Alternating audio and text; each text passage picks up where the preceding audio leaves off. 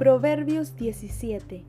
Mejor es un bocado seco y en paz que casa de contienda llena de provisiones. El siervo prudente se enseñoreará del hijo que deshonra y con los hermanos compartirá la herencia. El crisol para la plata y la hornaza para el oro pero Jehová prueba los corazones. El malo está atento al labio inicuo y el mentiroso escucha la lengua detractora. El que escarnece al pobre afrenta a su hacedor, y el que se alegra de la calamidad no quedará sin castigo. Corona de los viejos son los nietos, y la honra de sus hijos sus padres. No conviene al necio la altilocuencia, cuanto menos al príncipe labio mentiroso. Piedra preciosa es el soborno para el que lo practica. A donde quiera que se vuelve, haya prosperidad. El que cubre la falta busca amistad, mas el que la divulga aparta al amigo. La reprensión aprovecha al entendido,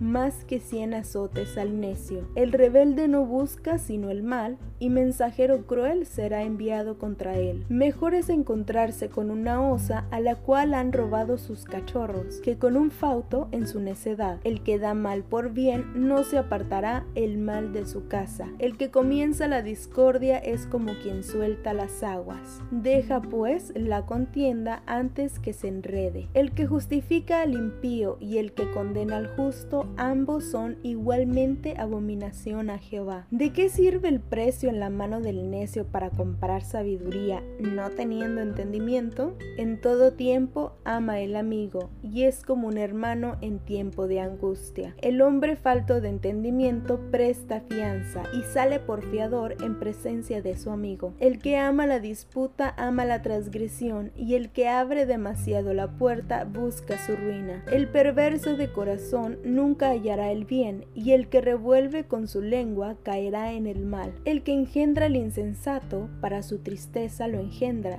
y el padre del necio no se alegrará. El corazón alegre constituye buen remedio, mas el espíritu triste seca los huesos el impío toma soborno del seno para pervertir las sendas de la justicia. En el rostro del entendido aparece la sabiduría, mas los ojos del necio vagan hasta el extremo de la tierra. El hijo necio es pesadumbre de su padre y amargura a la que lo dio luz. Ciertamente no es bueno condenar al justo, ni herir a los nobles que hacen lo recto. El que ahorra sus palabras tiene sabiduría, de espíritu prudente es el hombre entendido. Aun el necio cuando calla es contado por sabio, el que cierra sus labios es entendido. Proverbios 17, narrado de la versión Reina Valera 1960.